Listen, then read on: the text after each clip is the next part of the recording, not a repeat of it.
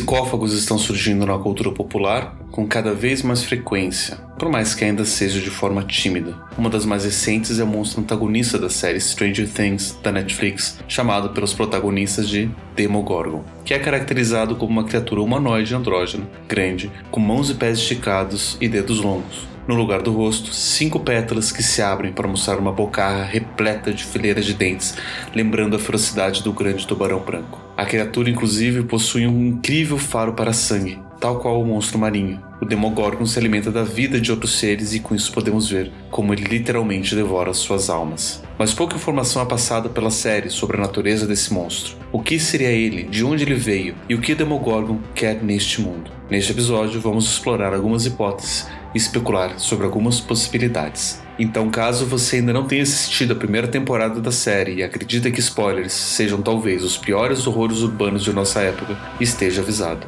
A partir deste ponto, teremos spoilers da primeira temporada da série Stranger Things. Meu nome é Pablo de Assis e este é o podcast Horrores Urbanos Os Devoradores de Almas.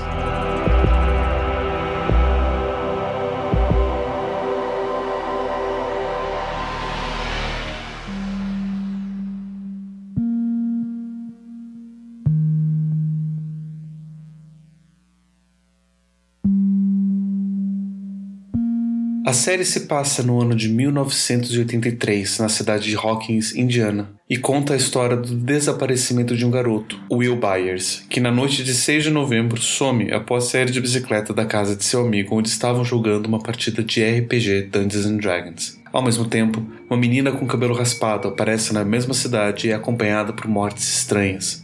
Eventualmente descobrimos, como o desaparecimento de Will e o surgimento da menina, que porta uma tatuagem com o número 11 no braço, estão relacionados. Cronologicamente, logo antes desses eventos, no laboratório secreto do governo, escondido no prédio do Departamento de Energia da cidade de Hawkins, a menina, identificada como 11, é cobaia de um experimento que envolve poderes paranormais e uma câmera de privação sensorial. Aparentemente, a menina é filha de uma usuária de drogas que fora criada no laboratório, pois ela demonstrou desde cedo capacidades paranormais, como telecinese e telepatia. Parte de sua vida envolvia participar de experimentos secretos para treinar e melhorar seus poderes para usos militares e de espionagem. Um dos poderes envolvia projeção mental para outro lugar e percepção do que está acontecendo naquele local distante, poder conhecido como clarividência. Nesses experimentos, 11 era colocado em uma câmera de privação sensorial, que é basicamente um grande tubo cheio de água salgada na mesma temperatura do corpo, e ela usa um capacete sobre a cabeça que isola seus demais sentidos e a permite respirar. Dentro dessas câmeras, a sensação é de leveza, e ela é construída para que o cérebro não perceba nenhum estímulo vindo do ambiente e permita que a pessoa se concentre exclusivamente no que acontece em sua mente. Essas câmeras existem de verdade e são amplamente utilizadas por pessoas que buscam relaxamento e descanso, justamente de um mundo que exige e impõe vários estímulos sensoriais constantes. Mas na ficção, essas câmeras são essenciais para focar a concentração nos poderes puramente mentais. Onze consegue, então, concentrar-se em seus poderes. Antes do incidente, a menina consegue projetar-se para próximo de um agente russo, com o objetivo de espionar o que ele estava falando. Ela segue todas as instruções, porém, ela se depara com uma estranha criatura e o experimento é abortado. Os pesquisadores buscaram replicar o experimento com o objetivo de encontrar e conhecer mais dessa criatura. A menina é colocada novamente na câmara de privação e ela se depara novamente com a criatura sem rosto. Porém, esse encontro gerou um forte impacto na menina, o que provocou uma ruptura entre os mundos e abriu-se um portal entre o nosso mundo e o mundo do monstro. Portal esse localizado no laboratório secreto, permitindo não só que essa criatura venha ao nosso mundo, como também que nós visitemos essa outra dimensão. Onze então consegue fugir para a cidade, eventualmente encontrada por três crianças, os três amigos de Will Byers, que estavam nas matas em volta da cidade procurando por seu amigo desaparecido. Mike Wheeler, Lucas Sinclair e Dustin Henderson resolvem cuidar da menina, que conta a eles que sabe onde está seu amigo. Onze Tendo passado sua vida em um laboratório, mal aprendeu a falar e se comunicar, então ela conversa mais por gesto do que por palavras. E foi diante do tabuleiro de D&D, onde os amigos estavam jogando na noite anterior, que ela conta sobre o que aconteceu com Will Byers. Ele havia sido raptado por uma criatura, que foi identificada pela menina com uma peça do jogo, o monstro Demogorgon, e eles estariam presos nesse outro universo paralelo, que Onze identificou como sendo o lado reverso do tabuleiro. E por isso esse mundo passou a ser chamado de mundo invertido ou upside down, em inglês, o mundo de cabeça para baixo. A série não nos conta de onde veio esse mundo invertido, nem como ele funciona, muito menos nos dá detalhes sobre o Demogorgon. Inclusive, esses dois nomes, Demogorgon e Mundo Invertido, foram criações das crianças. Possivelmente os cientistas e agentes do governo no laboratório secreto de Hawkins possuem outras explicações e nomes para tudo o que aconteceu, mas nenhuma informação foi revelada. Na série, a ideia sobre o mundo invertido foi melhor desenvolvido pelas crianças ao conversarem com seu professor de ciências da escola, que contou para elas sobre pesquisas e teorias sobre universos paralelos e como seria possível passar de um universo a outros, ou então como seria possível construir ou encontrar um portal já existente entre os universos. Visualmente, a ideia do mundo invertido é mostrado ao apresentar essa outra realidade como se fosse análogo à nossa, com as mesmas construções, prédios e lugares, porém sem vida e coberto por uma fuligem espessa e estranha. A menina não recebe nome, apenas uma designação de número 11 tatuada em seu braço, como os algarismos 011. Isso pode indicar que ela é a 11 cobaia dessa agência governamental, mas também o número 11 pode ser binário para o número 3, indicando que ela é apenas a terceira cobaia. Não temos nenhuma outra informação além do fato de sua mãe também ter participado desses experimentos e que potencialmente existiram outras pessoas envolvidas, que possivelmente também apresentaram poderes paranormais de interesse ao governo. Mesmo sem evidências diretas, podemos especular com as informações que nos foram mostradas. Na primeira vez que Ons experimenta com a câmera de privação sensorial, ela está sozinha em um espaço completamente escuro, sem fronteiras, perceptível apenas a água no chão. Nesse espaço é onde ela vê pela primeira vez o agente soviético e também a criatura que virá a ser chamada de Demogorgon. Esse espaço não é um mundo invertido, porém, não só a criatura, como também uma projeção do agente aparecem nele. Podemos imaginar que esse espaço faz parte da projeção mental da menina. Ela está em uma câmera de privação sensorial que remove os estímulos mentais e, como consequência, faz com que percebamos absolutamente nada do ambiente. Isso pode ser retratado justamente como esse espaço escuro onde ela se encontrava. Estaria ela se projetando para fora de sua mente ou estaria ela percebendo dentro de sua mente essas projeções? Se ela está se projetando para fora de sua mente, então esse espaço escuro é alcançável tanto através do nosso mundo quanto do mundo invertido. Mas se ela está no espaço dentro de sua própria mente, a criatura estaria lá dentro, como parte de sua psique traumatizada por anos de experimentos e reclusão, praticamente desde seu nascimento. Outra possibilidade é que o mundo invertido tenha sido criado não pela Onze quando ela se deparou com a criatura na segunda vez que estava dentro da câmera de privação sensorial, mas sim pelas mentes traumatizadas de todas as outras cobaias. Assim sendo, Demogorgon poderia ser uma personificação de todo esse horror vivido durante os experimentos, de toda a privação e de todos os traumas. A criatura estaria personificando todas as almas roubadas de todas as outras dez cobaias que vieram antes de 11.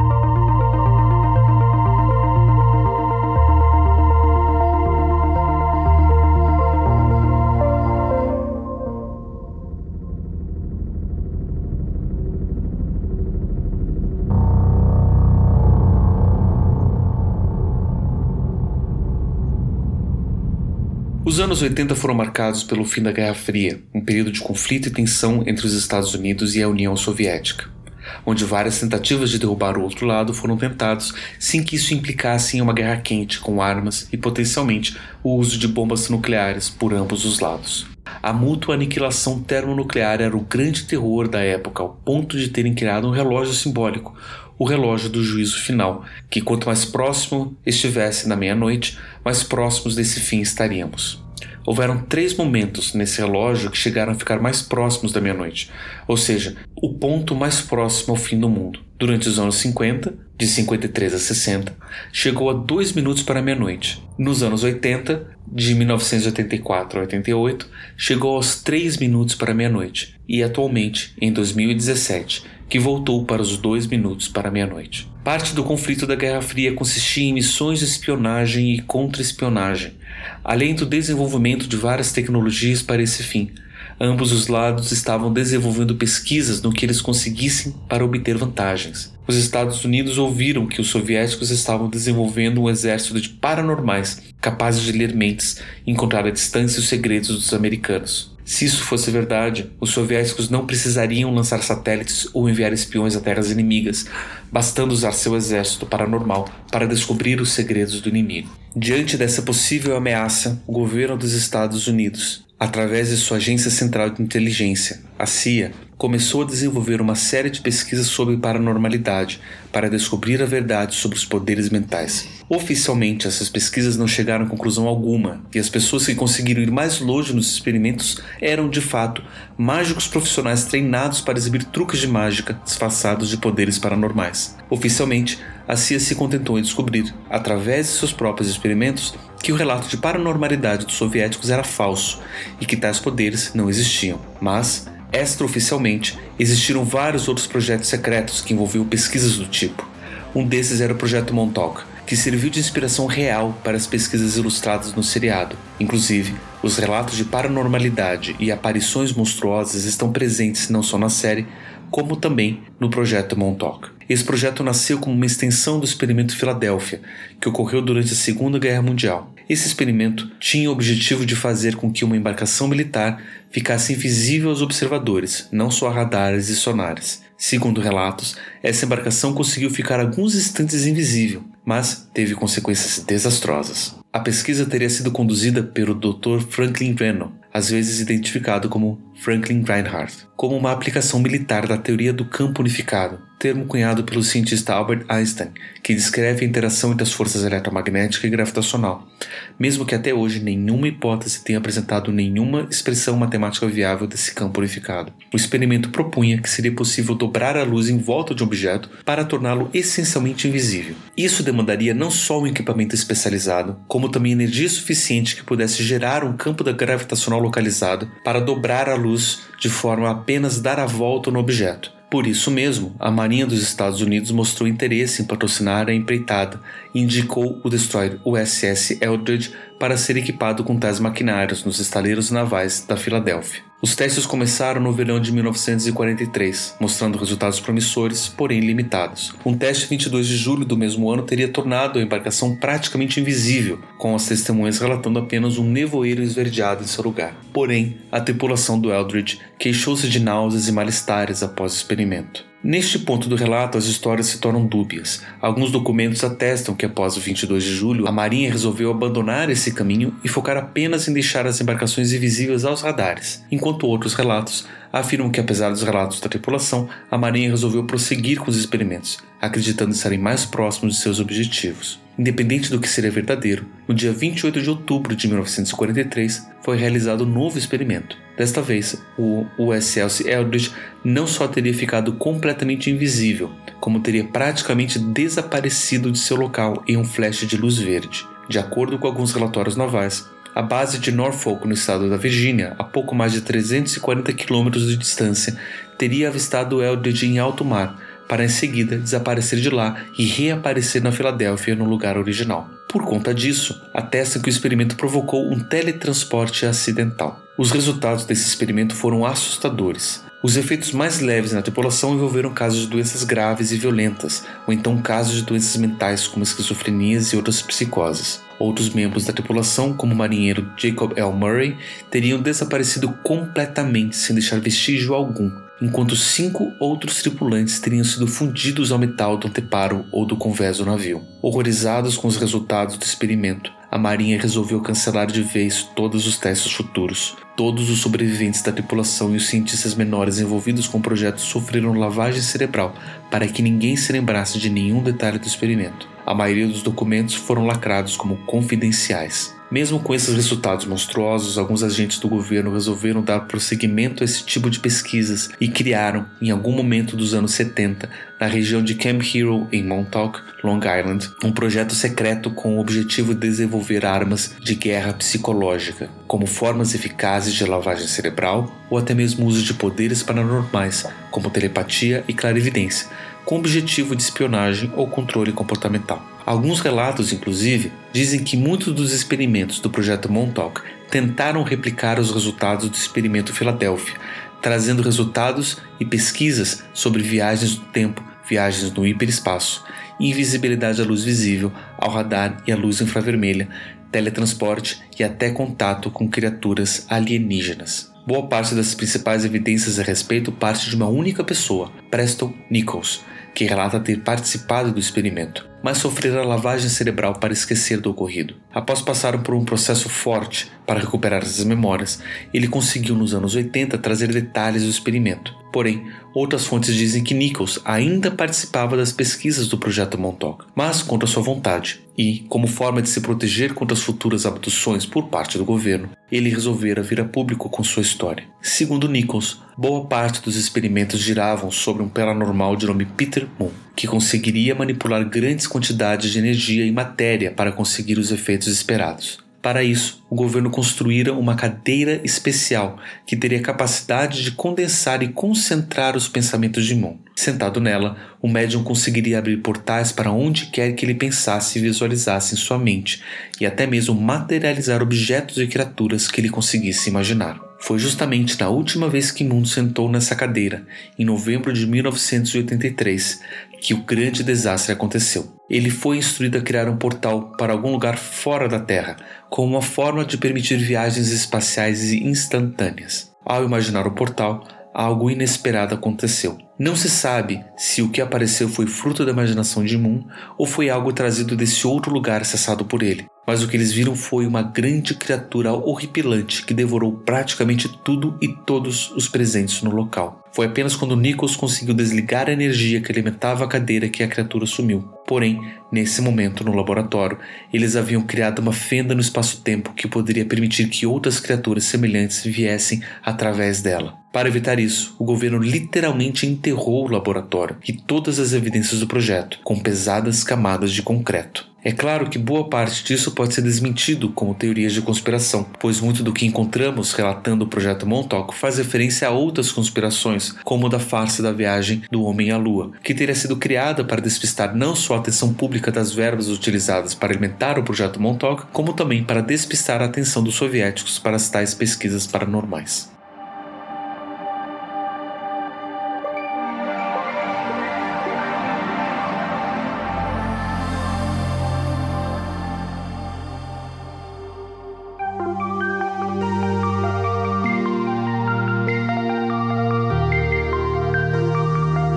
Não só no projeto Montauk, como também na série, criaturas estranhas acabam aparecendo. Mas o que seriam tais criaturas? Não existem tantos relatos sobre a criatura do projeto Montauk, além do fato de ela haver devorado tudo o que conseguiu. E da mesma forma, até a primeira temporada da série não nos deram muitos detalhes sobre o que seria o Demogorgon. Na série, o nome Demogorgon é de um monstro do jogo de RPG Dungeons and Dragons, que em nada se parece com a criatura da série Stranger Things. No jogo, o Demogorgon é um demônio dos mais poderosos.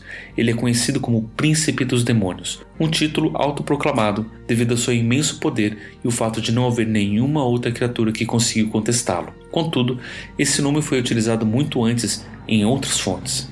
Seu nome, etimologicamente, está relacionado ao grego Demiurgon, forma acusativa de Demiurgos, ou Demiurgo, uma entidade criadora na mitologia grega, muito citado por Platão. Outras variações do nome incluem Demoirgon, Emoirgon, Demogorgona e Demagorgon. Alguns especialistas dizem que o nome Demogorgon é resultado da junção de duas palavras gregas, daimon, traduzida como espírito guia ou então demônio pelas versões cristianizadas, ou então demos, traduzido como povo ou pessoas, e a palavra gorgos, rápido ou gorgon, a forma grega de Górgona, o nome do tipo de criatura mítica que inclui a Medusa e suas irmãs, seres cujos relatos remontam ao século XV antes da Era Comum ou muito antes. Esse nome aparece também como criatura no livro Paraíso Perdido de John Milton, em Orlando Furioso de Lodovico Ariosto, na Rainha das Fadas de Spencer e no livro Prometeu Acorrentado do poeta inglês Percy Bysshe Shelley. Apesar de que a criatura do jogo D&D não seja baseada em nenhuma dessas manifestações. Existem relatos de que um livro antigo sobre demônios, o Demogorgon é listado como um demônio que seria a sombra de um guerreiro chamado Yegil, cujo nome significava provedor do mal. Porém, algumas histórias antigas relatam que esse guerreiro era incapaz de fazer o mal.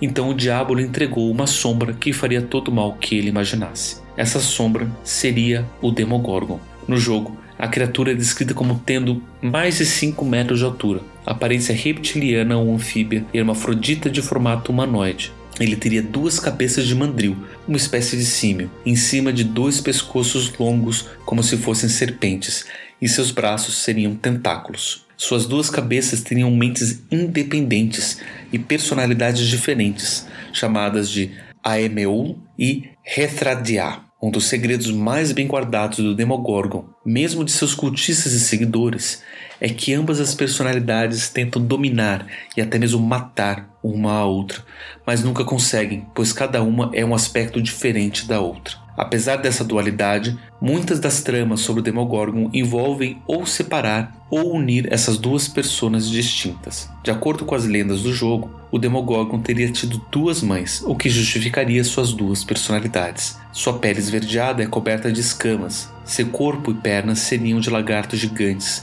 e sua grossa cauda seria bipartida. Sua aparência afirmaria o seu comando sobre os seres do sangue frio, como serpentes, répteis e octópodes. Já o Demogorgon do seriado é bastante diferente do monstro descrito no jogo. Nada se sabe sobre sua origem, a não ser que ele veio ao nosso mundo depois do encontro com Onze. Ela, inclusive, em um momento de confissão, após ter salvado Mike de cair em uma pedreira, diz que ela é o monstro e ela estaria dizendo a verdade a seus amigos, pois amigos nunca mentem. O que será que ela quis dizer com isso? Seria então um monstro uma outra personalidade de Onze? Seria o Demogorgon a sombra da menina, que era incapaz de fazer mal a seus amigos, tal qual a lenda de Yegel? Ou seria Onze e a criatura dois aspectos do mesmo ser que buscam a mútua destruição, mas são incapazes disso, por serem um o reflexo do outro? O próprio número 11 reflete essa conotação binária desse relacionamento, onde tanto a menina quanto o monstro seriam aspectos um do outro, um o espelho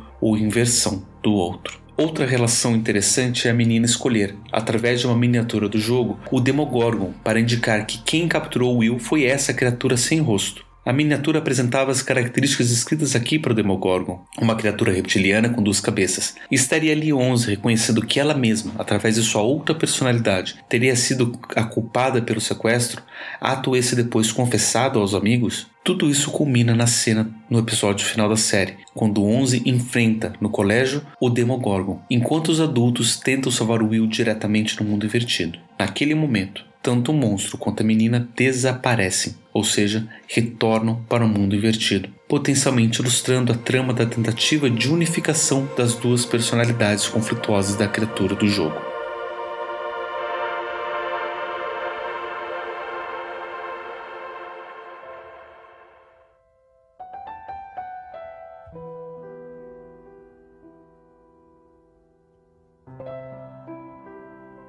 A série Stranger Things explora não só a busca de Will Byers e os mistérios em volta de Onze e o Demogorgon, como também a vida de muitos dos habitantes da cidade de Hawkins. Cada um tem sua história e seus traumas, mas os que mais se envolvem nesses mistérios são justamente os mais isolados da cidade. A história não gira em torno dos alunos populares, mas sim de crianças que passam as noites jogando RPG no porão de casa. Tampouco fala dos trabalhadores públicos, mas de um xerife que carrega sozinho o trauma da morte da filha. Também, a família Byers vive o abandono e isolamento do pai. Além disso, uma das primeiras vítimas do Demogorgon, Barbara Holland, era uma menina com poucos amigos e que estava sozinha no momento do ataque. Hawkins também apresenta sua versão isolada, um mundo invertido, onde tudo aparentemente está em seu lugar, mas ninguém está por lá. É lá que Will Byers passa sozinho, escondido em seu refúgio, fugindo da criatura, isolado do resto do mundo. Não foi só Onze quem cresceu isolada. Aparentemente, todos os nossos personagens experienciavam suas formas de isolamento.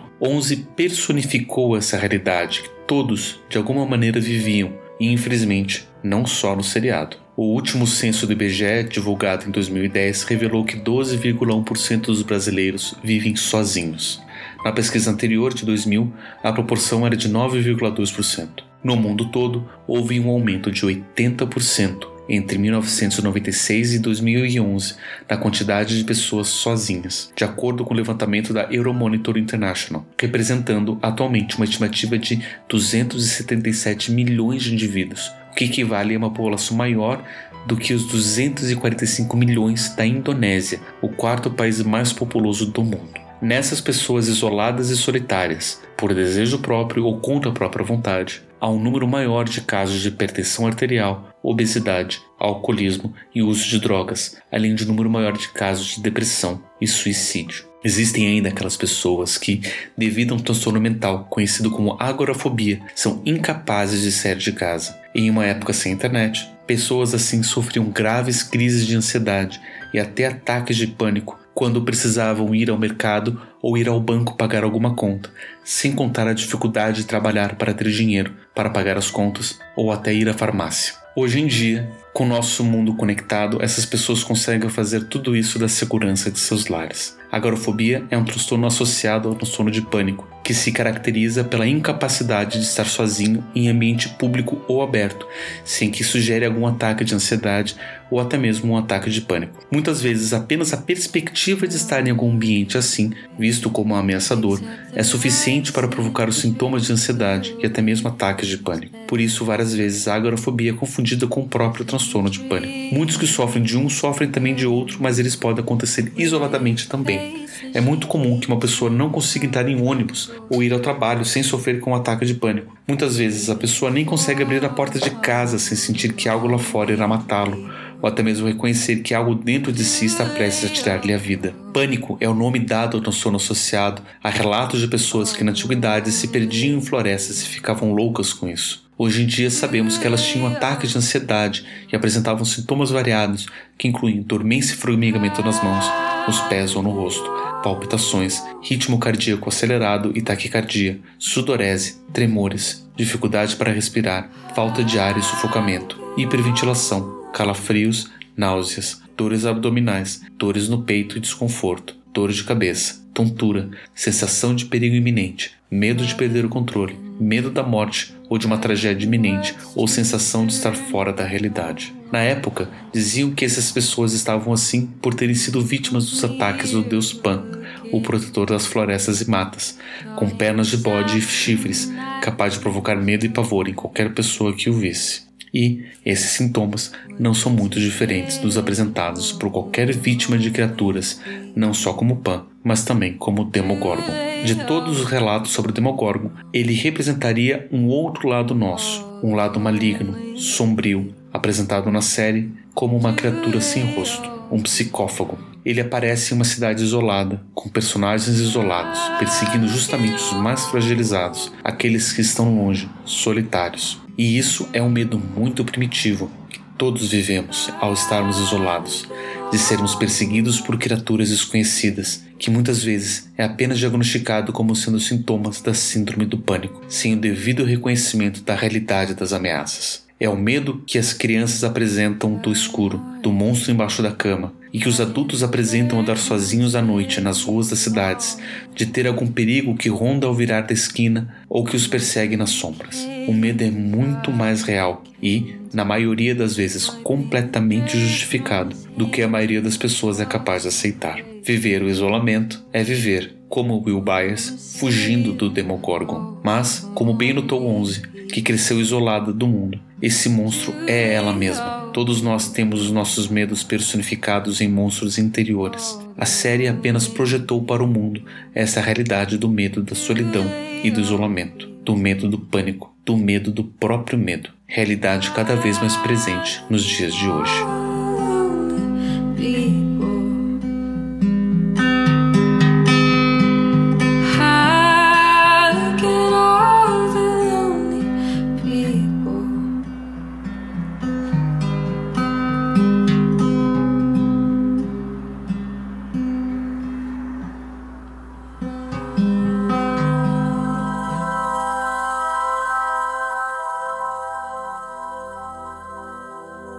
Claro que todas essas hipóteses não passam de meras especulações a respeito da natureza da criatura, mas uma coisa podemos ter certeza: o Demogorgon de Stranger Things seria sim um psicófago, um devorador de almas. Ele é mostrado caçando seres vivos e mostra apenas devorar animais. Os dois humanos que foram capturados pela criatura, o menino Will Byers e Barbara Holland, não foram em si devorados, mas apenas privados de suas vidas normais. Will Byers é encontrado vivo enquanto o corpo de Bárbara é encontrado sem vida, mas sem ter sido devorado. Na série, o Demogorgon aparece na época quando o relógio do gizo final marcava 3 minutos para meia-noite, e isso só foi acontecer depois no ano de 2015, é época de produção da série. Hoje em dia, corremos o risco não só de destruição termonuclear, como também corremos o risco de sofrermos com o isolamento social.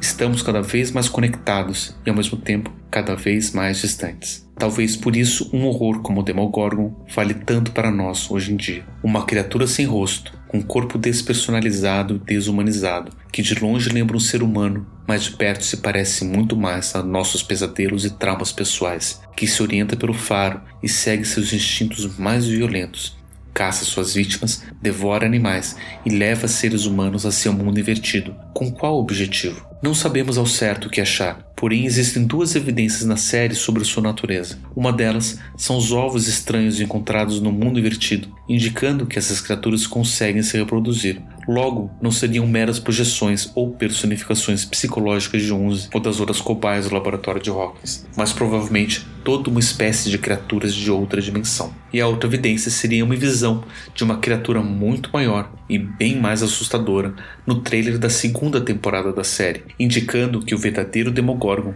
seria ainda muito mais estranho do que somos capazes de imaginar.